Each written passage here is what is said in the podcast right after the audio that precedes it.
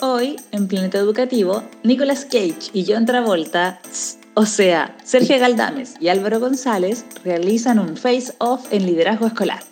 Discutimos tres temas en los que estamos en desacuerdo y tratamos de encontrar algún mínimo de acuerdo. Conferencias académicas, liderazgo distribuido y la dirección escolar. Además, hormigas, arañas y neonazismo en África.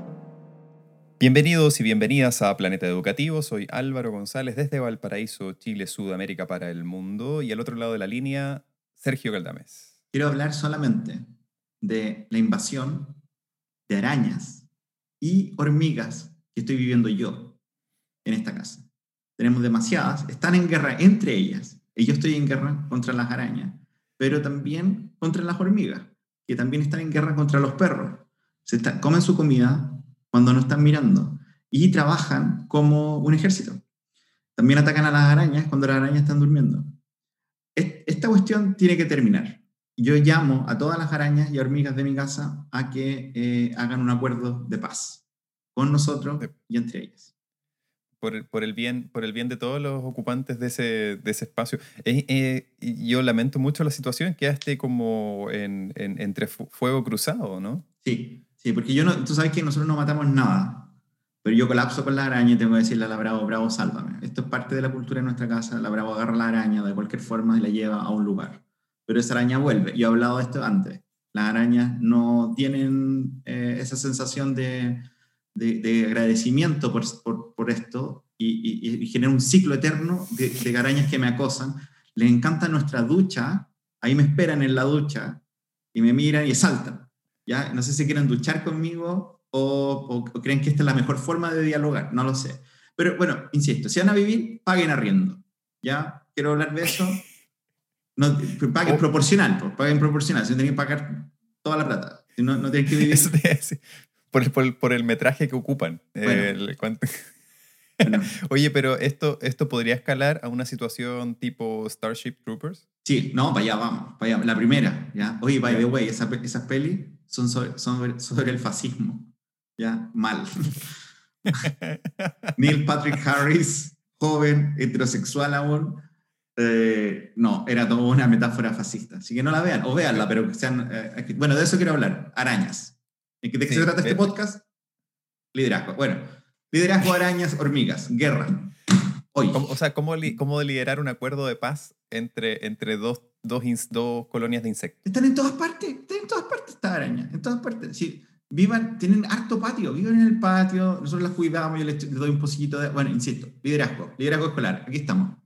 Eso. Oye, a propósito que decías lo de fascismo y liderazgo, eh, estoy demasiado impactado y necesito compartir esta cuestión con el mundo en, en, Namibia, en las elecciones como locales de concejales, me imagino, una cosa así, eh, eligieron a un, a un, candidato cuyo nombre es eh, Adolf Hitler, Udo Mama o algo así. Era como su igual, pero no lo creo.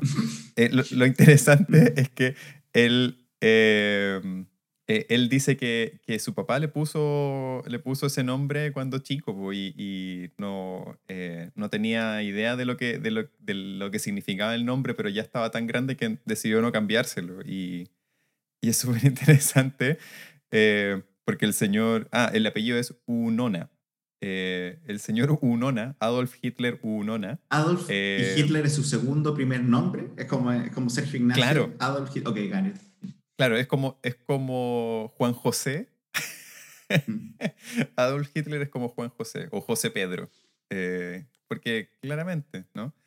Y mm, eh, su, su, declaración fue, eh, pero no estoy, no estoy empecinado en la dominación mundial. Es un buen mensaje. Es un súper buen mensaje. solo preocupado de la dominación interna. Pero no va a invadir Polonia, eso está. No invadiremos Polonia. Ese es nuestro mensaje. Namibia, Namibia no va a generar ningún tipo de acción de dominación mundial eh, impulsada por Adolf Hitler u Unona.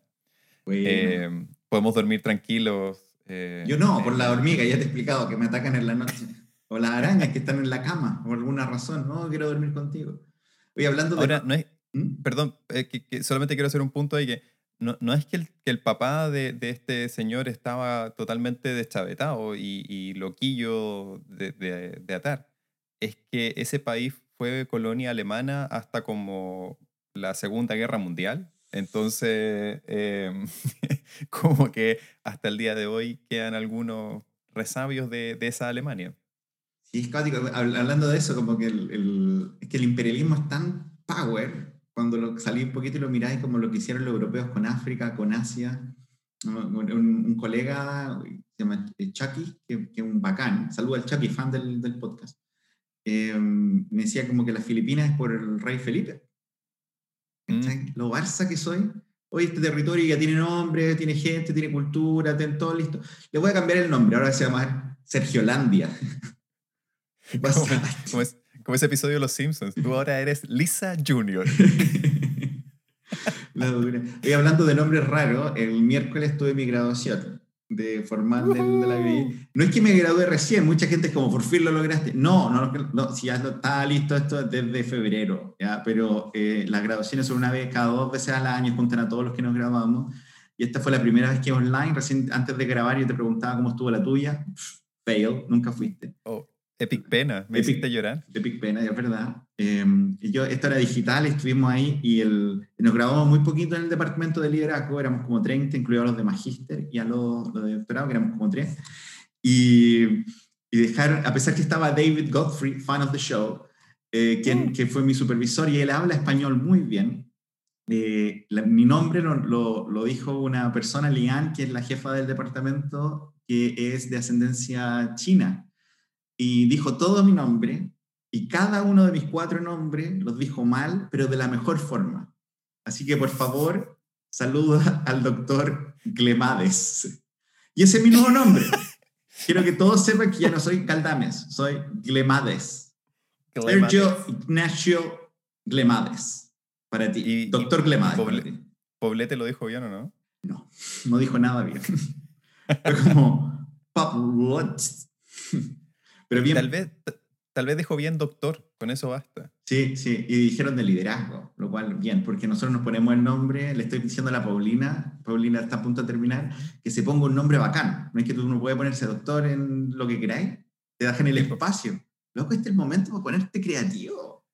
Espérate, eh, usted, ustedes, tuvieron, ustedes tuvieron el beneficio de eso porque cuando Jimena y yo nos graduamos, el año que, que terminamos, em, eso estaba como una posibilidad y nos pidieron que nos inventáramos la cuestión, pero después el título viene y dice Doctor of Philosophy, como PhD, nada más. No dice, el, el cartón no dice nada más. No, Pe- Eh. ah, Pe- eh, usa Tipex nomás.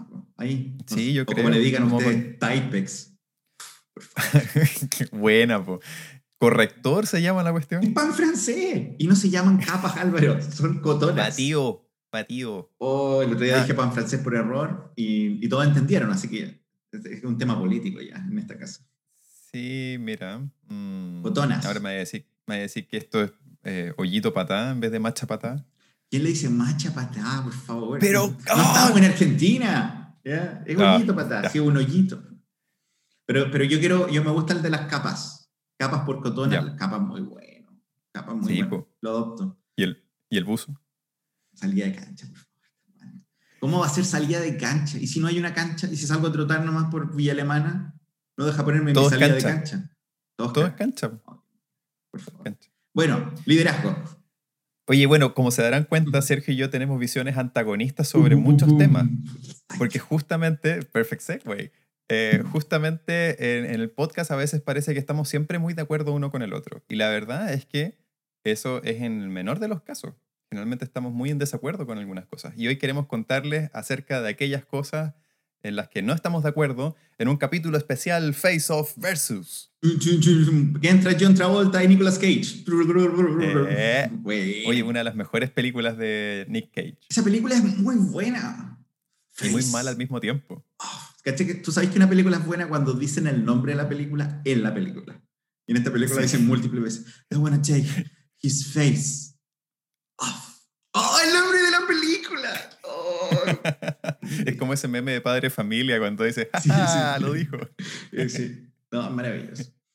Oye, eh, bueno, entonces hay, hay una serie im- larguísima, un- una bolsa gigante de temas en las que no estamos de acuerdo, pero hoy nos vamos a quedar solo con tres temas por una cosa de tiempo nada más. Eh, pero si quieren saber más, o si ustedes también están de acuerdo o en desacuerdo con los temas que vamos a plantear hoy día, eh, déjenos unas notitas en las redes sociales. Sí. Como, como, como disclaimer iniciales, quiero decir primero que esta discusión es, es bacana, porque en, en, en, algunas áreas podemos decir, oye, es que no es necesario discutir, las vacunas son buenas, la Tierra es redonda, como que no, todo lo demás es, es una tontera. Pero en liderazgo educativo no, hay, no sabemos eso, hay hartos temas que se construyen y se reconstruyen y se debaten y se vuelven a revisitar y, y, alguien que trabaja en la academia lo ve de una forma y alguien que trabaja en la escuela lo ve de otra forma. Y esto es bueno porque nos pongamos de acuerdo y cachemos en qué tenemos más cercanía y tanta distancia como a nivel general.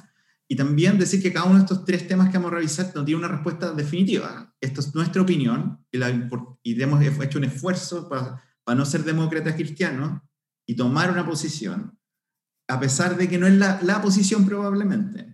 Como que, como que así al menos yo lo veo, como tal vez mañana voy a cambiar de idea, pero tratamos de ser más dicotómicos, decir sí o no. Y hemos estos tres temas que vamos a hablar, tenemos visiones más opuestas, eh, a pesar de que si las, las, pudiéramos elaborar en detalle, vamos a ver que no son tan, tan, tan distantes, pero vamos a hacer el esfuerzo de ponerle color a la distancia hoy día. Eso. Hoy me acordé de, de Caselli, de no tengo por qué estar de acuerdo con lo que pienso. Eh, a veces nos puede pasar esas cosas, ¿no? Y, eh, y hay algunas cosas que, mm, que tal vez podríamos retomar más adelante. Hoy día va a ser una pasada súper rápida, eh, así que también si quieren, si hay algún tema que les llama mal, mucho la atención, déjenos un mensajito, manden un comentario por, por el Podbean o por donde sea y lo podemos profundizar. Partamos eh, con el primer tema. Estamos con el primer tema. Que entre una música bacana ahora. Y esto es una, es una, este es como un tema medio, tenemos temas más tontos y menos tontos. Este es el más tonto de los temas. ¿Queréis presentarlo tú? Preséntalo tú. Mira, esto pasó porque en la semana apareció un, yo recibí un, no recibí, yo recibí, así como me lo mandaron a mí. Salió un artículo que decía en 2020, que en la revista de, de liderazgo, por ahí lo, lo, voy a colgar después, pero decía, ¿por qué la gente va a conferencias? ¿Ya? Y el artículo no, no, habla tanto de lo que vamos a hablar ahora, pero un poco lista como 14 o 16 proposiciones de, de, por qué los académicos vamos a conferencias y qué, por cuál es la razón, por qué queremos ganar, etc. Pero nos llevó a una pregunta y, te, y ahí empezamos a hablar este tema de, de que tú y yo vemos el tema de las conferencias de manera opuesta. Yo odio las conferencias. Odio, odio ir a la conferencia, odio la conferencia, odio lo que significa la conferencia, y tú vaciláis N con las conferencias y todo lo, oh, oye, pero mes por mes estáis como, estáis como, oye, ¿sabes que hay el deadline de no sé qué y el deadline de no sé dónde? Y es como, oh, como que hasta me da lata pensar que hay que subirse a algo para ir. Esto es previo al mundo del, del tema digital. Muchas conferencias pasaron a, a, formato digital, que lo encuentro más amable, pero me genera otra serie de preguntas, bla, bla, bla. Esa es la invitación, a debatir hoy sobre, por los próximos 10 minutos, sobre las conferencias. ¿Qué puse yo? Conferencias, dos puntos. ¿Aporte o mega pérdida de tiempo? yo soy de la posición de aporte y te voy a explicar mi, mi posición en, en brevemente. Please. Hay, yo, yo, siento que las conferencias son espacios eh, súper interesantes de, de, discusión y de conversación y de encuentro con, con, gente que está detrás de los artículos, detrás de, lo, de los libros, ¿cachai? Eh, y, y, a veces pasa que, que, se ven como espacios también donde la gente va un poco como, los académicos vamos un poco a pavonearnos. Y, y yo creo que esto también está como en la mente de, no solamente como de la gente que no trabaja en el, en, como académico en la universidad, sino también de los mismos académicos, como tú vas a, en el fondo a, como buen pavo real a mostrar tus plumas más brillantes con tus trabajos y qué sé yo. Pero más veces que, eh, que lo que he esperado, porque en las primeras conferencias que fuimos, y de hecho la primera que fuimos fue en Guatemala, bueno. con, con, Luis Ahumada, shout out to Luis. Fan of, eh, fan of the show, nos escucha todas las Fan semana. of the show. Fuimos, fuimos eh, igual como como súper chicos en la carrera, ¿cachai? Y, y, y, yo creo que esa fue como una primera experiencia que me marcó mucho porque sentí que había, había, un, espacio, había un espacio donde te podías conversar con gente que estaba haciendo cosas interesantes, más allá de si eso se iba a convertir eventualmente en un artículo, en un proyecto, una cuestión así. Y, y yo sentía que iba más a aprender de lo que otros estaban haciendo en temas que a mí me interesan que a mostrarme eh, en esa cuestión. Eh, comprendo que esa puede no ser la postura de todos y especialmente algunas académicas y académicos que ya están como en un nivel súper alto que van como a dar eh, las charlas magistrales, los keynote y qué sé yo. Pero aún así me, me ha pasado en varias conferencias que voy a, a, ver como estas charlas magistrales y después la persona se queda conversando con la audiencia, tú te los cruzas ahí en el café, en el pasillo, eh, y, y, habláis de cosas como se humaniza mucho a la persona que escribe. Eh, tienes la posibilidad de generar una conexión mucho más humana, mucho más, eh, eh, mucho más real que, que a través de, de, los escritos. Evidentemente el cruce de ideas y todo eso en los escritos es súper importante, especialmente para el tema como de generación de conocimiento y qué sé yo. Mm. Pero también es un espacio, y yo creo que aquí es como el, el gran aporte en los últimos años, donde hay gente que también está pensando como contraculturalmente y, y, estos espacios de las conferencias a veces son mucho más receptivos como esos espacios más, como esas ideas más contraculturales o de, como de las ideas dominantes de un campo que en las revistas. A veces las revistas tienen como estos sesgos también de publicación, de revisores y qué sé yo, y hay algunos temas que no aparecen o que no son temas para las revistas. Pero en las conferencias generalmente tú puedes crear unos espacios y la idea es que sean súper integradores y que sean como súper eh, abiertos. Eh, y entonces tienes la posibilidad también de, de eh, encontrarte con gente que te pone un poco en duda y te cuestiona. Y por eso creo, por esas tres razones, diría yo, creo que las conferencias son definitivamente un aporte. Voy a guardarme un par de, de argumentos más como para el, el, cierre de este temita, pero esos serían como los principales. Ok. Um, no estoy en desacuerdo con nada de lo que dijiste de fondo. Me pasa, mira, voy a partir de una mirada bien individual. Me carga viajar. Me carga viajar, ¿ya? Me paso muy como que tengo un tema y estoy mi hermano, ahora que vivo con mi hermano, que, el, que es más chico que yo, él, él, le pasa algo mismo que yo. Y disculpe estar viendo esto, escuchando esto mientras estás comiendo, pero yo cuando chico vomitaba mucho en los viajes, ¿ya? Yo tenía eh, shout out al, al, tío Chuminato, que era el que me llevaba en transporte escolar, eh, Suzuki amarillo, eh, cuando chico, porque vomité ese Suzuki múltiples veces. ¿ya? Eh, me mareaba cuando chico, cuando ya crecí, no me mareo, pero quedo muy aturdido cuando estoy en buses, cuando estoy en un avión, llego, mi digestión se va al desastre. Insisto, disfruta ese desayuno. no puedo ir al baño harto tiempo, llego muy agotado, necesito como varios días, como cuando los jugadores de fútbol, mira, guiño a ti Álvaro, van a jugar Bien. a La Paz o a la altura que tienen que llegar o muy encima o pueden llegar lugares días antes para aclimatarse, eso me pasa. Odio viajar. Me carga viajar, me da la idea de hay que ir al aeropuerto, hay que llegar de aquí a, Pajarito, hay que tomar ese taxi, pero hay otro taxi que a lo mejor te dejas, no, no, todo ese jugo, please don't, please don't, don't even try. Eh, llegó muy mal. ¿Qué, ¿Qué, más me pasa? Que son caras las conferencias. Creo que hay un tema muy que me, y me da mucha lata, porque las, no, te imagino que hay otras disciplinas que es diferente, pero en liderazgo, ¿para qué son las conferencias? Y cada vez que veo una presentación digo, esta presentación la disfrutaría mucho una directora, la disfrutaría mucho un, una UTP, un profe, un sostenedor, personas que no pueden pagar esto. ICSI, que es una de las más caras eh, que yo he visto, eh, este año va a ir a virtual, la próxima es en enero, ICSI, ¿verdad? Y ICSI cuesta... En marzo. ¿En marzo? En marzo. Ah, la movieron para marzo, sí. ya, bacán. Es carísimo y a pesar de que ya no es... Y, y, hay un tema de las superestrellas que hay que pagarle cuando era, era presencial, ¿verdad? Que, hay que pagarle a Michael Fullan, un yate y no sé qué cuestión, el, el, el, un montón de cosas. Pero me pasa que, que es tan caro que, que funciona en los, en, parcialmente en los círculos de nosotros. Pues funciona como si tenía un proyecto que te pague, si soy un académico bien instalado. Pero si soy un académico Kuma, as me, o eres un profe, o eres un sostenedor, o eres un DAEM, que querés ir, y estos están hechos para ti, porque hay pistas, hay estrategias, hay, hay, ideas, y lo que tú decías es verdad, puedes estar conversando con una persona que lleva 20 años trabajando en un tema, y decir, oye, mira, en mi escuela estoy haciendo esto, esto, y la gente es generosa, etc. Pero esas personas no pueden llegar. Entonces genera unas barreras de acceso, y hay como conferencias que es como eh, una educación para el fin de la discriminación 500 lucas en la entrada. Como, pero si estáis discriminando en la entrada, pues no podía hacer eso. Entonces tengo, me, tengo un, un, me da como rabia eh, ese jugo. Y, y sabéis que a nivel también individual me estresa. Tú, tú sabéis cómo es, porque para que si nunca he ido, es como que es, simultáneamente están presentando múltiples personas. Entonces tenía a las 10 de la de 10 a 11 50 mesas, dependiendo del tamaño de esto. AERA, por ejemplo, eh, tienen cientos de presentaciones simultáneas, miles de personas presentando. Y yo siempre me estreso de si va a llegar alguien a mi presentación. No puedo mantener esa tensión. Es la misma razón por la que no celebro mi cumpleaños. Porque no puedo vivir la, la, cosa que no llegue nadie. Y me ha pasado, y tú sabes que mi caso más extremo es cuando presenté en Belmas el, el 2017, algo así. Y era la misma hora, fue, 18, pues sí. Y era la misma hora que el partido de, de, de, Inglaterra con Suecia. Y toda la conferencia se paró y celebraron viendo en pantalla gigante, chupando, tomando sus jeans y sus cosas asquerosas los británicos. Y yo quedé solo. Yo quedé solo en la presentación junto con los otros locos y una persona más.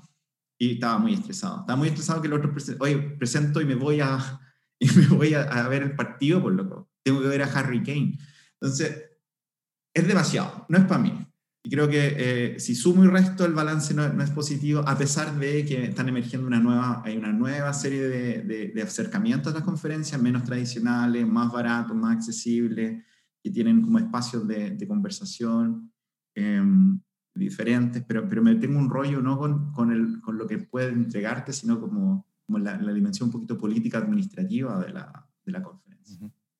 Hay un, hay un punto ahí que haces, que, que, al que haces alusión tú y que está en el artículo que mencionaste al principio, que es como esta idea de que las conferencias son espacios como de desarrollo profesional, no solamente eh, para los académicos, sino también para la gente que trabaja en el ámbito de la conferencia. En el caso de nosotros, si fuese una conferencia sobre liderazgo, sería para los directivos o, o los mismos profesores o los sostenedores o qué sé yo. Y, y reconozco absolutamente el punto de que estas, estas conferencias, y generalmente las más como reconocidas, tienen, tienen estos cierres de exclusividad por, por un tema de, del pago, de la distancia, porque tenéis que viajar a lugares bastante lejanos de Chile en general. O sea, en Sudamérica se hacen muy pocas de estas. Eh, entonces tenéis que salir del, de la región y, y, eso ya es otro gasto.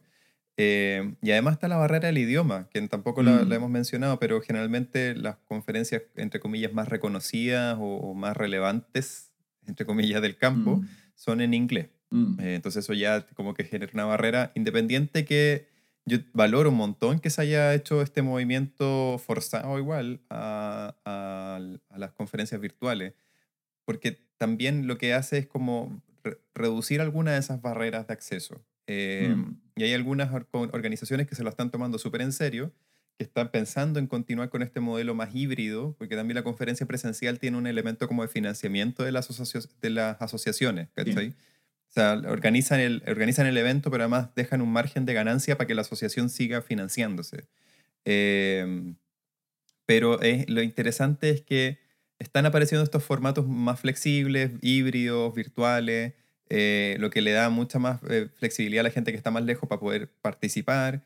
Eh, gente que tiene también, por ejemplo, problemas como para, para, salir de sus casas, por ejemplo, académicas que son madres, que tendrían que viajar con sus hijos o tener que dejarlo, no sé, pues una semana con alguien, ¿cachai?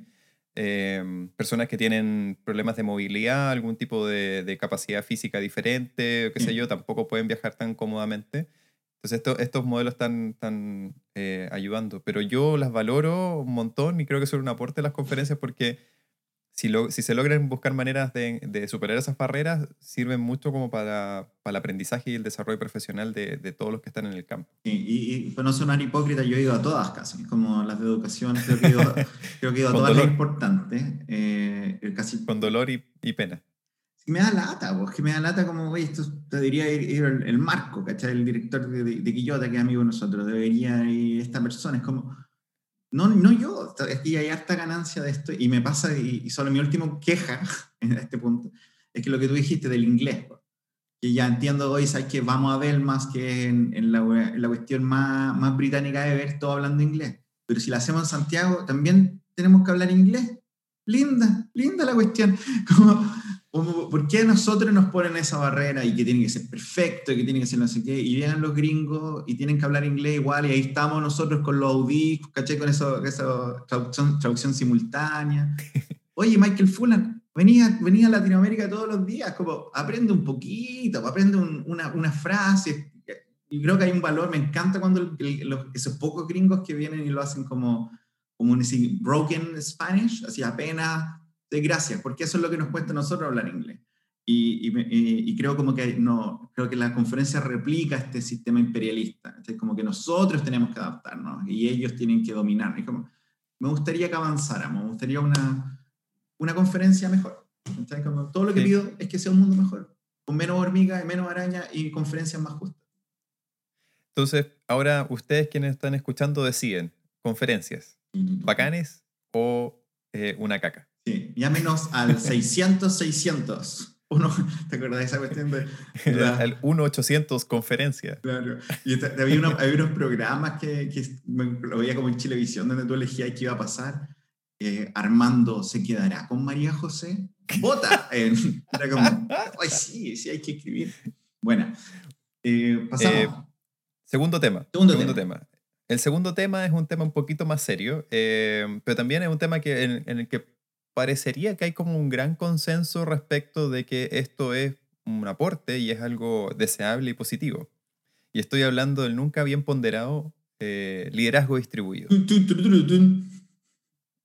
La cortina musical ahí. Sí, eh, entonces, em, Sergio y yo tenemos posturas un poco diferentes respecto a esto. Eh, y, y, quiero que adivinen quién está a favor y quién está en contra. Sergio, ¿Cuál es tu posición? Yo estoy a favor. LD, LD Forever.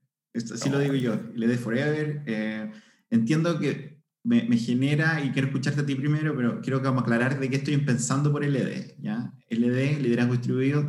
Para mí, que, que, he estado, como, que he estado trabajando harto de esto un rato, creo que tiene, se conecta, el liderazgo distribuido no es un modelo de liderazgo como otro, como, o un modelo, y no es como, bueno, porque no es como, no está al mismo nivel en mi cabeza que el liderazgo transformacional o el pedagógico, porque el liderazgo distribuido tiene una, una mirada como más organizacional, el otro es como líder, más individual, etc.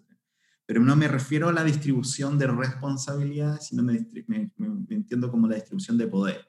Ya no es que yo tengo que hacer esta tarea y este hace la parte 1 y yo hago la parte 2 y la parte 3, sino que el liderazgo distribuido es como una forma de entender cómo el poder se, se, distribuye y hay equipos autónomos, hay personas que pueden liderar y pueden tener decisión en vez de personas que hacen un pedacito la pega de otra persona.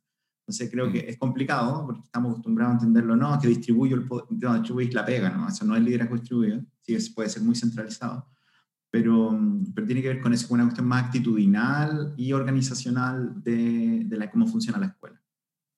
¿Tú mm. cómo lo veis? A ver, eh, para, para, mí es un punto bien, bien delicado. Yo por lo mismo que estaba explicando tú recién, o sea, una de las cosas que, que se, como que se le ha celebrado el tema del liderazgo distribuido es que, eh, y por el cual estoy en contra de la manera como se le conceptualiza y se le lleva a la práctica, en, no solamente en Chile, sino que en general en el mundo, y es una discusión que también algunos autores llevan. Eh, eh, apunta mucho más como una especie como de desconcentración de tareas. Y el argumento es que el, la posición del líder formal, en este caso el director o la directora, está tan, tan, tan llena de actividades, tan sobrecargada de burocracia y qué sé yo, que es importante entonces eh, ejercer un liderazgo distribuido para que eh, la escuela pueda responder de manera más eficiente o efectiva a las demandas externas y las necesidades internas eh, seleccionando personas que puedan tomar responsabilidad por ciertas tareas según su experticia. Esa es como la lógica, ¿no? Pero esa lógica tiene una base súper funcionalista eh, y, en el fondo lo que hace es como no, cuestiona el hecho de que exista tanta demanda externa eh, sobre la función del liderazgo. Mm. No cuestiona, por ejemplo, cosas como, no sé cómo, cómo, podríamos traducir este concepto, como del managerialism, como la, la managerialización del, del, liderazgo educacional. Apareció Vicente eh, Sisto detrás tuyo para aplaudir por esa traducción. hizo, hizo, para atrás hizo como un toasty. Toasty. Sisto. y, mm, pero lo, interesante es que se, además se, se celebra de manera poco crítica. ¿Cachai? Es como eh, y, yo también he dado un poco la lata con esto contigo en otras ocasiones, pero es como el fetichismo de la participación. Mm, como que todos tenemos que participar de todo y todo tiene que ser participativo y todo tiene que ser conversado y consultado con todo el mundo, pero eso mm. te puede llevar como a la inmovilidad, eh, porque en algún momento tienes que, eh, alguien tiene que ejercer esa función de influencia y conducción para, para que las posiciones se acerquen o, algunos cedan un poquito y de alguna manera se llega a un compromiso para avanzar en una dirección, ¿no? Mm. Eh, pero el liderazgo distribuido como que le pone un manto como de como, como, como, una, como que tapa esta, esta conversación más Mm. crítica. Estas luchas de poder a veces están, quedan tapadas por esta idea de que, no, aquí lo que necesitamos es liderazgo distribuido. Mm. Pero eso evita tener la conversación difícil acerca de, em, acerca de las luchas de poder, acerca de las responsabilidades y la responsabilización también. Eh, porque lo que puede llegar a suceder muchas veces, y lo decías tú al principio, ¿no? Se, se desconcentran tareas, eh, pero finalmente el responsable último en la normativa sigue siendo el director o la directora. Y no se puede desentender de eso. No pueden dosarle una responsabilidad a un profesor que tiene otras responsabilidades que son primordiales para él o para ella. Sí. Eh, y lo último es que también se ha ido como eh, enarbolando como este argumento de que el liderazgo distribuido además está vinculado con mejores resultados de aprendizaje, donde hay liderazgo distribuido, entonces eh, los estudiantes se ven más beneficiados en su, eh, en, su desarrollo y al mismo tiempo los profesores como que generan mayor sentido de autoeficacia y toda la cuestión. Pero no será al revés. Sí. ¿No será que no- como, como que tratar de establecer cierta causalidad entre el liderazgo distribuido y este tipo como de resultado eh, eh, también es engañoso y como que a- habla de esta narrativa del liderazgo distribuido como una cuestión buena, santa y pura y deseable Mm. eh, de manera poco crítica. Y a mí me, me- me complica esa cuestión y por eso siento que el liderazgo distribuido hay que mirarlo con, con un ojo mucho más crítico para que, para que efectivamente sea un- una, eh, sea una opción viable para las escuelas en la realidad. Sí, Sí, no- yo no estoy en, en desacuerdo con nada de eso, lo, lo, lo, lo veo como, me pasa pero a nivel general, ahora que he estado trabajando en algunos proyectos de formación directiva este último mes, que por, por- por- tal vez por las metodologías que estamos usando y por, porque podemos como rastrear mejor qué ocurre con los estudiantes, con nuestros participantes, y creo que hay una mirada muy simplista de los modelos de, lider- de liderazgo. Entonces me, me encuentro mucho, y no, no es culpa de nadie, no estoy diciendo que los, los participantes o los estudiantes que tenemos no, no cachen, pero cuando lo- cada uno de estos modelos, el, digamos el transformacional, el distribuido en este caso, el pedagógico, requieren un, una- un desarrollo de capacidades tremendamente alto para hacerlo bien. Ya no- nos pasa mucho que dicen, no, que la gente, yo soy un poco de todo. Probablemente no soy nada. ¿cachai? Como, yo entiendo el, el modelo del liderazgo como un lenguaje. ¿ya? Como, es como aprender un segundo idioma, un tercer idioma. Entonces tú, es como que te dijera, no, lo que pasa es que manejo todos los idiomas. A ver, habla, háblame turco. O sea, es que a veces hablo turco. pues, Como, no, no, entonces no habláis como, como que creo eso. Y liderazgo distribuido requiere un montón de habilidades, tanto que para mí lo separo en dos, y como decía antes, como nivel organizacional. ¿Qué significa para una escuela tener liderazgo distribuido? Requiere tiempo, requiere el desarrollo de, de- de liderazgo en otras personas, requiere actitudes, requiere una cultura sana, no tóxica, requiere tiempo para que la gente pueda explorar sus proyectos, requiere que el sostenedor crea en esto o que puede cortar esto en cualquier momento. Entonces no es fácil, no es fácil decir, la gente dice muchas veces, y no digo que todos, porque algunos sí tienen liderazgo distribuido, pero tienen como, no, y, que lo que pasa es que este- esta persona hace esta pega, que yo distribuyo, no, no eso no es como, mí el liderazgo distribuido tiene que ver como con, con alinear, con empoderar a distintas personas en la escuela de, una manera integral, no solo creo en ti Álvaro, sino que, mira, tenéis todas las tardes para hacer esta cuestión. Tenéis todas, tenéis, te voy a dar lucas para poder hacer este proyecto. Y tú dale con el proyecto. Porque a mí lo, y por eso el- mi gran argumento con el liderazgo distribuido es que, mm, es que creo que parte del ser humano es la idea de ser creador. Como, como somos personas que estamos más felices cuando podemos desarrollar inventar y podemos levantar proyectitos en distintas partes. Cuando hay muchas pegas que nos quitan eso. Nos sacan como, no, tú podéis repetir lo mismo que estábamos haciendo y trata de gastar menos plata. Eh, como que existe el liderazgo es como una mesa donde tú podéis poner a distintas personas y, y una escuela tiene esto, que tenéis talentos diferentes, gente súper buena en arte o en deporte, o que tienen ideas como que no se han integrado, pues ya, podéis desarrollarla. Pero, pero no es que la pega que tengo que hacer yo la divido en tres personas, sino que levanto y la inspiración y las pasiones individuales que tienen mi equipo y las trato y me pega como líder distribuido. Es, o sea, esta persona ama el arte y ama el folclore y ama la guitarra. No, no, no abramos esa puerta, ¿no? Shout out a todos los que aman sus guitarras y, y Déjela en la casa, por favor. y van a los carretes con la guitarra, no, todos quieren escuchar, no, no. Pero, No. pero la escuela trae esta diversidad de profesionales que vienen con talento, vienen con experiencia, y creo que el liderazgo distribuido permite, ok, mira, esta es la misión que tenemos, este es el objetivo, este es nuestro plan estratégico, cómo tú que amas el deporte alimentas eso. Estaba viendo, tengo un, un pequeño fetiche con Star Trek, Discovery, que es maravilloso, es maravilloso, lo mejor que nos ha pasado después del Mandalorian. Y, y estaba viendo al, al capitán Saru, que es el líder de- del Discovery, que ya y va y se junta con los pequeños grupos, ahí veis liderazgo distribuido, se junta con los pequeños grupos y hace un par de preguntas y se va. y dice, ustedes van a encontrar la solución, ¿ya? porque ustedes son los mejores, O sea, tiene que ver con empoderar, tiene que ver con generar autonomía, pero también tiene que ver con dar recursos. ¿cachai? No podía esto al aire. Pero espérate, eso, eso no es liderazgo transformacional al final, ¿cachai? Y Ese es mi, ese es mi punto. Como, bueno, te- creo que tú también lo hacías, ¿no? Como yo soy un poquito de todo, probablemente no eres nada. Como que depende mucho, pero el... A ver, yo como que de nuevo, insi- eh, tengo, tengo súper claro de que es una... eh, es un tema que es necesario en las escuelas, porque no, no, no, no podemos concebir a la comunidad escolar como una cuestión que sea una, una cuestión tan jerárquica y tan, tan verticalista, ¿no?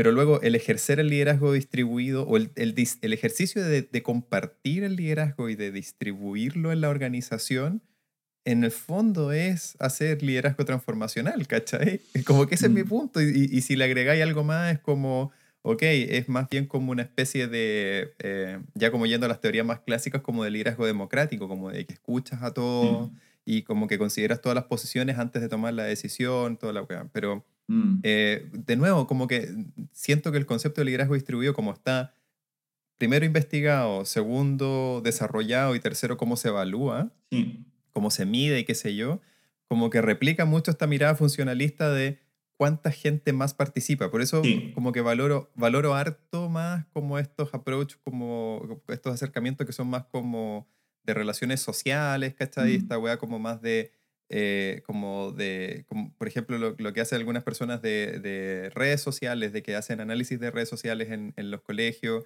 eh, porque ahí realmente se están metiendo en lo que efectivamente implica distribuir el liderazgo, que es establecer vínculos entre las personas y esos vínculos también pueden ser vínculos como positivos, pero también pueden haber vínculos como de, de choque, ¿no? Como Sí. gente que no se junta. Pero esta, la forma como se, como se ponen los marcos, la forma como se, se pone la política, la forma como se investiga en general, eh, me parece que es engañosa, po, Sí. Por eso, como, por eso estoy en contra, totalmente Sí, en contra. Sí, yo, mira, no, no estoy en desacuerdo con esa cuestión, porque creo que metodológicamente, ¿qué veis? Como, oye, mira, esta escuela o este liceo tiene dos departamentos, tiene 20 departamentos, aquí liderazgo distribuido. Y es para mí no es, Qué eso no es. distribución más distribuida. Pues terrible distribuido, distribución al máximo. Pero me pasa como que no es eso, para mí es como una actitud. Y de hecho estuve leyendo unas cosas en la semana, por, hace un par de semanas, por que se llama, el- del- yo no lo, no lo cachaba para nada así, el liderazgo adaptativo, que no tiene mucha- muchas patas en, en educación, yo lo vi en, en temas más de, en temas de agricultura y de parques. Después puedo mostrar la cita porque es como... ¿Qué estáis leyendo? no sé por qué estoy leyendo, pero que la gente me obliga a hacer cosas, Álvaro, que no tengo que hacer. Pero, pero es una pega, una pega, liderazgo adaptativo. Y el liderazgo adaptativo tiene que ver con el, como que toma esta figura bien tradicional del liderazgo, como el transformacional, que lo pone en una persona, le dice, ¿cómo es un líder adaptativo? Y el líder adaptativo es una versión mejorada de un laissez-faire. Un líder adaptativo cacha para dónde va el tema, pero se usa en la, la visión adaptativa especialmente cuando no hay una solución a un problema cuando hay un problema nuevo que no existe o un problema que por ahí dice de, de wicked problem, cuando hay un problema que, que, que, que existe en la interrelación de grupos o áreas, dimensiones que nunca han existido antes. Entonces, el líder, el líder adaptativo permite que el resto encuentre la solución, sabe la solución, pero sabe que la solución a la sol- al problema no, no pasa por una versión técnica, sino política, sino que la, la desarrollemos entre todos, porque no importa que, que la correcta sea A, lo importante es que todos lleguemos a algo más cercano a A, aunque salga mal. Generar Mm. este vínculo, etc. Entonces, para mí, el- la capacidad del líder para generar una escuela, un liceo o una organización distribuida, tiene que ver con una capacidad de, liderazgo adaptativo, que es, que es difícil porque es también confiar en el otro y saber que el mm. otro lo va a hacer mal, porque nunca lo ha hecho. Y, y, generar un poco como los, los anclajes, ¿cachai? Para que puedan explorar esto. Entonces creo que, o sea, en síntesis, estoy súper fan, pero creo que es muy difícil de hacer. ¿ya? Entonces requiere no solo que el líder, pensando una directora, un director, tenga estas capacidades y puedan ver esto, porque tiene que ver cosas psicológicas, estructurales, mm. recursos, pero también un ecosistema, eh, hashtag David Godfrey, que, que poco que, que alinee con esto, ¿cachai? Como que necesita un buen sostenedor que, que, que, reconozca esto, un ministerio, una agencia, que estén ahí como, ¿sabes qué?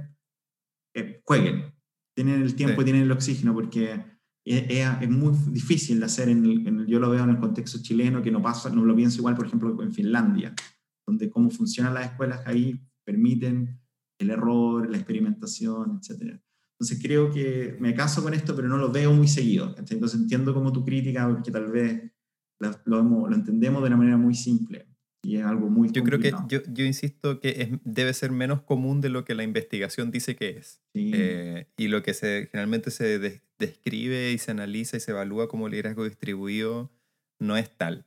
Eh, esa, es mi, esa es mi creencia. Entonces, una pega para nosotros, Como cómo lo, lo, miramos de otra forma. Y esto es un paper que, que tú me mandaste de, Alma Harris, que yo creo que es la persona que más ha escrito de liderazgo distribuido de los que he leído yo, al menos. Eh, Entre ella y James Spillane, que lo, lo votó hace mucho rato, y el, ¿cómo se llama el australiano? Gron, ¿no? Peter. Peter Gron. Peter Gron. Sí, bueno. Peter Gron. Sí, ¿por qué no? Pero sí, pues entre ellas, ah, hay, un, hay un artículo súper interesante también que eh, Helen Gunter de Manchester usa el liderazgo distribuido como para hacer el argumento de cómo se construye conocimiento en educación y decir, aquí hay una captura, es un paper mucho más sociocrítico, como aquí hay una captura de un concepto eh, para, para, asociarlo a esta idea como del managerialismo. Así que, mm. Helen le podemos dejar. Helen, Helen, Helen Gunter es la mamá de Gunter de Friends que servía el café. Ah, sí, pues, sí, pues, little known fact. No, la gente no lo sabe, pero, pero es cierto. Sí. Eh, sí. Em, eh, true or false, ustedes deciden. Sí. Eh, vamos al último punto, ¿te parece? El último, Ya, esta pregunta la propuse yo, no tengo tanto dato como, no es como que el otro viene súper preparado, pero es una pregunta que, que, ¿sabes que me ha aparecido recientemente? participo en un, en un, en un colectivo, no sé, de líderes, eh, em, como bien informales somos todos, y había una pregunta si es que me preguntaron el otro día, y yo, tengo mi respuesta, y, esto un poco nos lleva a, hoy día, ¿quién puede ser director? Y la pregunta, no sé si solo puede, sino que también es como quién debería, más allá del tema legal, un, un director tiene que ser un director o una directora, tiene que tener un background, tiene que tener experiencia de, principalmente de docencia, tiene que ser un profe, o puede ser cualquier persona que, que, demuestre este liderazgo, aunque venga de otras disciplinas, aunque venga de otras partes. Y aquí yo lo puse en, en, la bolsa y tú dijiste, eh, eh, eh, eh, yo tengo aquí una opinión polémica. Así que dale con tu opinión polémica, después yo, este, la, la, la discutimos claramente yo creo que no. O sea, yo estoy, yo estoy, yo soy la, estoy en contra de que sea exclusivamente eh, profesores, exclusivamente. Eh, eh, mira, la verdad es que es una cuestión súper como de guata, tengo muy poca base para esto y de hecho también es porque hay poca investigación, creo yo, en, este tema. porque no, no, es muy difícil como establecer algún tipo de vínculo o relación entre eh, entre si tiene licenciatura en educación o alguna carrera de pedagogía como en el título colgado en la pieza la persona y si es buen director o mal director. Eh, y eso mismo me lleva a pensar entonces que no hay ninguna razón que, no, que nos lleve a cerrar eso a otros profesionales no docentes que se desempeñen en, en el contexto educativo. Por ejemplo, eh, asistentes sociales, psicólogos, que estamos metidos en todo. Pero también, por ejemplo, puede que haya un, un fonoaudiólogo o fonoaudióloga que sea una, una, persona que tenga súper buena llegada con la gente, que entienda las problemáticas de, de, lo, de la educación y que tenga esa, esa capacidad de influir en las personas y, y ¿por qué no? ¿Cachai? Em, lo mismo respecto como de gente que pueda trabajar en otros ámbitos, como personas que puedan trabajar como en ámbitos más de gestión, que sean, no sé, pues administradores públicos o, o quizás en personas que tengan hasta alguna formación en ingeniería eh, y que estén vinculados con la educación, por ejemplo, como trabajando como en un sostenedor y eventualmente deciden que, que tal vez pueden hacer un mejor aporte trabajando en un colegio. Evidentemente, una cosa es ser director o directora y otra cosa es hacer las clases, y por eso digo, eh, el director o la directora no tiene por qué ser experto en hacer las clases, tiene que entender la lógica, tienen que entender las condiciones, eh, y esta es una posición súper poco popular, y yo entiendo por qué, porque por muchos años también nuestro sistema educativo estuvo, eh, ha estado y sigue estando invadido por otras profesiones, que distintas a la de la, de la pedagogía, de la docencia pero eh, no, no, no, tengo ninguna base para pensar de que eh, hay, un, hay un, un, plus en que la persona que asuma el cargo de director o directora sea o haya sido o tenga un título de profesor o profesora. Sí. Mira, el, por, tú tocaste un punto que para mí es, semana por medio la pienso. Eh, si yo fuera director, Sergio Caldames, ¿puedo postular a la dirección? literalmente se lo decía a la Paulina ayer, como, oye, si yo postulo, porque tengo una, una colega que quiere postular, ella es educadora de párvulo, saludo a la Eva, em, y, como que estaba, ella está postulando, ahora me estábamos conversando un poco de ese, dije, oye, también podría postular en la cuestión. Como quiero enmarcar algo, Chile tiene la embarrada con esto, ¿ya? Como hay concursos siempre, pero la gente dura poco. Y ese es mi fondo decir, financien mi fondo decir. El, pero mi futuro fondo que todavía no está presentado, así que podemos. No está ni escrito, no está ni escrito, no te preocupes. si, si, lo llegas a escribir y lo presentas, ya no podemos hablar de él hasta que salga el resultado. Oh. Ya, ok, recuerdan estas palabras. Pero está la embarrada. Entonces, gente postula, pero gente no dura en el cargo. ¿ya? Entonces, para mí me lleva esto. Y esta pregunta, yo la, la tuve que googlear recién porque no me acordaba cómo se llamaba. ¿Te acordáis de Mónica, de, de, la ministra? Eh, no, a lo mejor no estoy diciendo mal el nombre. Se llama Mónica Jiménez sí, pues Mónica Jiménez de la Jara. Mónica Eliana Jiménez de la Jara. que hace, eh, hace muy poquito, creo que este año, falleció. Muere ex ministra. ¡Oh! 25 de agosto. Chuta, iba, a tirarle shade. Ahora no, le puedo tirar la shade que esperaba. ya no puede. Oh, pero ella era, pero ella era conocida por jugar, le encantaba jugar a, la, a las bombitas de agua con, con los estudiantes. ¿Te acordáis Le gustaba mojarse, le gustaba mojarse con ella. Bueno, Mónica sí, Jiménez. Pero, sí. Mónica Jiménez, cuando nosotros éramos mucho más yogurines, eh, participamos en los cursos de directores con, con, con el, en el CPIP, ¿te acordáis? Yo fui una vez a ese, esta muerte que estaba como el Simón, estaba yo yogurín, yogurín, así yo creo que no había ni mi, titulado, estaba muy, muy chico. Yogu, yogu, éramos yogu, yogu. Yogu, yo un capo, éramos capitos. Y mm, grande capo. ¿De qué tenían ese sabor, ese sabor como, como que era solo basura? Bueno, bueno que sea. Apartamos. Ah, by the way, eh, nuestro nuevo sponsor, Capo. Willy, Piña. Pero me acuerdo que Mónica, Mónica Jiménez nos, no, nos, fue muy violento. Fue la primera, la primera yo creo que la veía ever. Eh, y fue un cambio grande después de Yasna, que tú sabes que yo tengo un, una pasión profesional por Yasna Proboste sí, que venía antes, y, y Mónica Jiménez eh, nos retó, estaban todas las universidades que estábamos eh, haciendo algún curso de directores, y Mónica Jiménez dijo este tema, dijo, ¿por qué el director tiene que ser profe? Si hay ingenieros que lo pueden hacer súper bien. ¿Por qué el, el profe, el, el, UTP es profe nomás? ¿Y por qué el inspector no es psicólogo? ¿Por qué no armamos equipos diversos y todo donde los profes no lo lleven? Entonces, o sea, ella no era un buen referente, entonces al tiro me generó una alarma, ¿cachai? Como de, si esta persona que es malévola cree esto, yo debo creer lo contrario. Entonces, esa es, mi, mi, gran, mi gran directriz en la vida. ¿Qué piensa esta persona? Ok, yo sé pienso lo contrario. Pero, pero mi respuesta tiene dos, como, dos partes que son contrarias. Uno, ¿qué hacen los directores y directoras hoy día? Hoy día no hacen una pega muy pedagógica. Como son, son cosas bien de ingeniería, son como nosotros ponemos en el, en el paper que, mm, que escribimos con Carmen, los directores son muchas veces eh, PR, son gente de relaciones públicas. Y tienen que vincularse con la comunidad, tienen que aumentar la matrícula, tienen que diseñar imágenes institucionales, que el uniforme, que, que la agenda, que, que, tienen que buscar plata, como que tienen, tienen que gestionar proyectos, tienen que postular un montón de cosas. Entonces, a mí me hace sentido lo que tú decís, porque estamos, estamos errados, tenemos un, un discurso de liderazgo pedagógico y lo que queremos para nuestros directores y directoras, pero al final la pega es tremendamente administrativa. Entonces perdí a esa persona. Y es verdad tal vez lo que decía Mónica Jiménez. ¿Ya? Y tú sabéis que ella era, ella era alegre, le gustaba mojarse, así como, eh, bombitas de agua. Pero tal vez tenía algo de razón, porque sí, pero hay un error, porque hay que un error como que, que, no es que necesitemos ese tipo de director y directora, sino que tenemos que cambiar lo que queremos.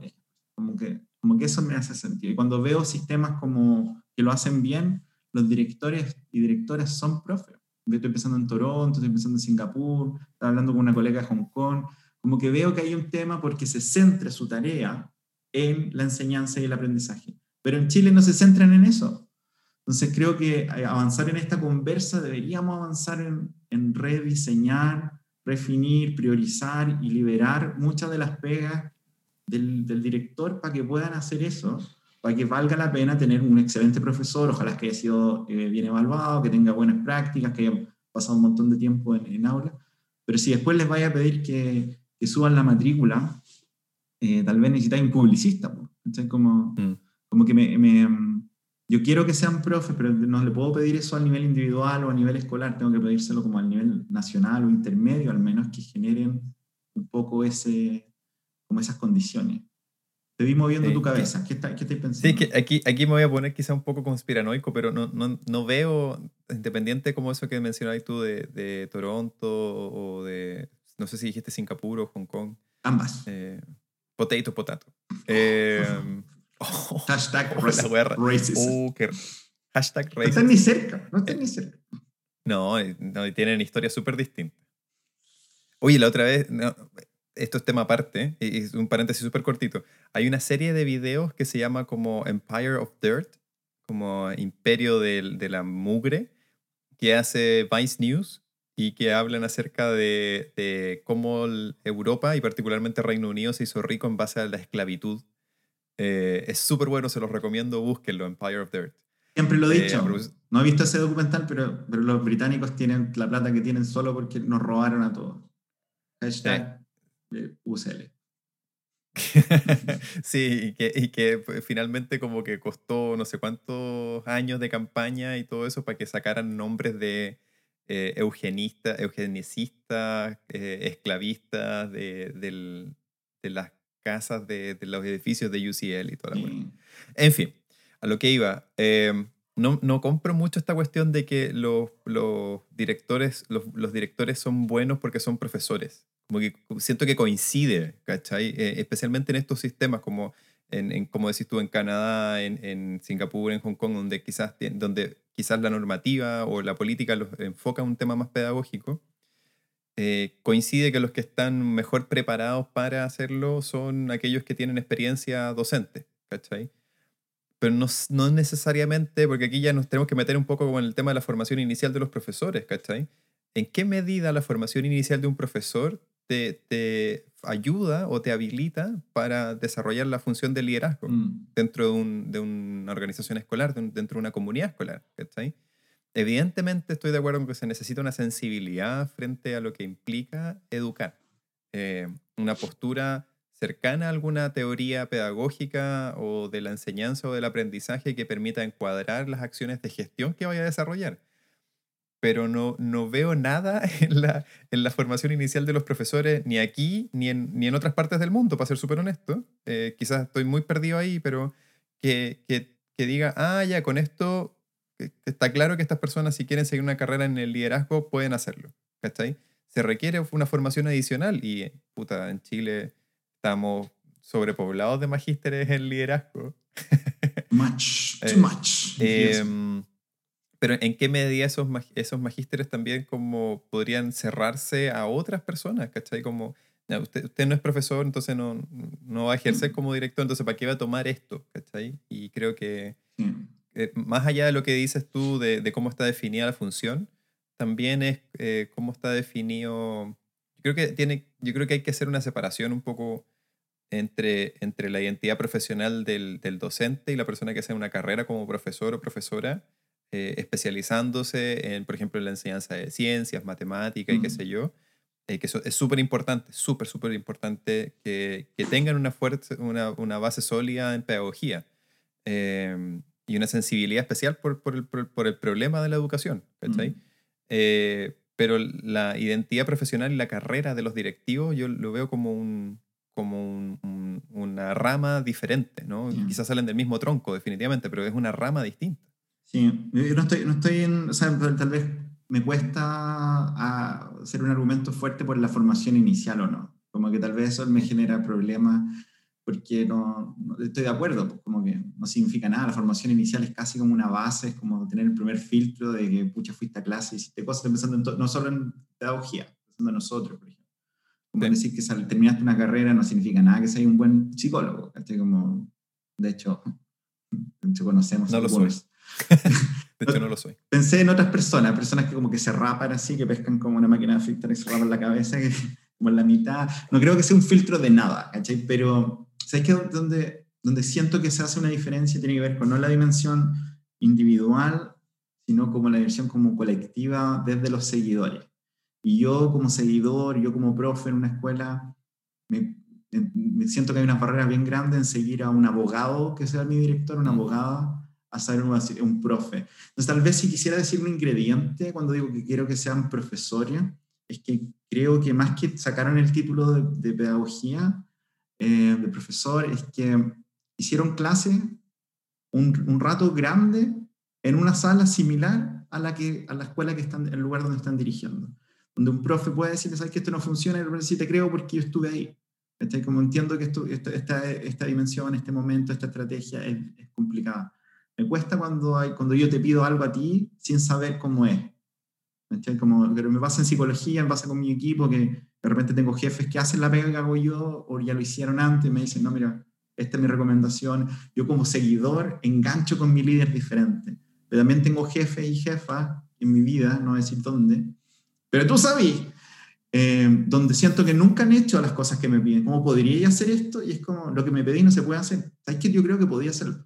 No, como, no te, puedo, no, no te legitimo como líder porque sé que lo ves de otro lugar, te ves diferente a mí, como que, como que ciertas disciplinas son, tú me decís psicología y pedagogía, creo que estamos bien cerquita, pero derecho, eh, no sé si está tan cerca de, de, nosotros, como, como que ahí me genera, pero mi, mi, mi, mi issue no es con la formación inicial, es un poco por la trayectoria profesional. Y, y, ahí creo como que un profe me genera menos barreras que una profesora que, que, fue destacada y que trabajó mucho rato en el sistema público, que sea mi líder. Mí como profesor siento que me genera una validación y facilita los procesos de dirección e influencia. Que, no me, que, que creo que una, no que esta persona ¿cachai? que estudió en Harvard un doctorado en administración, no sé, si, no sé si me genera lo mismo si este abogado o este periodista o este, incluso hasta un psicólogo, ¿no? No le creo claro. a este loco. Eso, eso me, esa es la dimensión que me genera a mí la principal atención, no si saliste con un cartón o no, porque a mí me encanta la pedagogía y me encanta aprender a enseñar. Eh, pero aún me genera a mí un poquito de, de, de como, no, yo no. no Pudor no. profesional. Sí, como me daría cosa, me encantaría, pero ¿cachai? Como, pero, pero creo como Sí. que hay algo ahí de, de más allá de educación, como que el líder tiene que saber un poco lo que hacen sus seguidores y tiene que Mm. haberlo hecho. Estoy pensando, y tú sabes lo que estoy pensando, The Office, Michael Scott. Michael Scott fue, un, fue trabajó vendiendo papel antes de liderar el grupo que vendía papel. ¿Y cómo lo hace ahora? Horrible. Horrendo, sí. Oye, eh, bueno, no es un tema que, que, vamos a poder resolver aquí ahora, le dejamos más bien la, la, inquietud a quienes nos estén escuchando. Espero que hayan disfrutado este episodio especial Face Off Versus. El... Y por supuesto que queremos escuchar sus posiciones y sus, sus ideas acerca de, de, de estos tem tres temas que abordamos, conferencias, liderazgo distribuido y quién puede ser director o directora. Así que nada, pues dejémoslo hasta acá. Y quiero escuchar, de verdad, honestamente sí. quiero, quiero escuchar un poco cómo, cómo lo ven, que lo idea, tal vez hay una tercera opción. ¿ya? Eh, What? What? Como conferencias, sí, pero en la playa. What? Son siempre en la playa, no se preocupen. Son siempre no, en Jamaica. Tu Y, hay, que, hay que reconocer que el turismo académico también la lleva. Hay muchos temas que no alcanzamos, hicimos una tabla más grande de temas, tal vez tenemos un face-off más adelante, eh, pero de verdad, eh, honestamente quiero saber qué es lo que piensan de esto, cómo lo ven, cómo se ve en su lugar de trabajo, cómo se ve en su territorio y qué se les ocurre, porque estamos ahí soñando un poco, estamos discutiendo lo que es, pero estamos soñando también de lo, de lo que podría ser, así que todas sus ideas son bienvenidas. Nos pueden encontrar en arroba Álvaro González T. Y yo estoy en arroba Sergio Galdames. Así que eh, búsquenos ahí en Twitter y en Planeta Educativo no tiene Twitter, pero nosotros sí. Se viene, no tenemos plata, si eso es lo que pasa, no tenemos plata. Ustedes creen que somos un imperio, somos dos flights, uno de esos flights desempleado. Así que no podemos hacer todo lo que queremos hacer, pero vamos de a poco, vamos de a poco. Somos más de dos flights en realidad, porque tenemos otros cuatro o cinco flights que nos han ayudado con estas cosas. Esto, es bien colaborativo y, con, mucha, con mucha generosidad de muchas personas y también perros. Saludo a Pimienta, mm. a Matt. Está, está durmiendo ahora al lado. Matt también está durmiendo ahí pensando en su idea fascista. Matt, el perro del rechazo, y Thor, el perro del comunismo. ya, pues lo dejamos hasta acá entonces. Que tengan buena semana. Adiós. Gracias por escuchar este capítulo de Planeta Educativo. Puedes encontrar más capítulos y otros recursos en www.planetaeducativo.cl.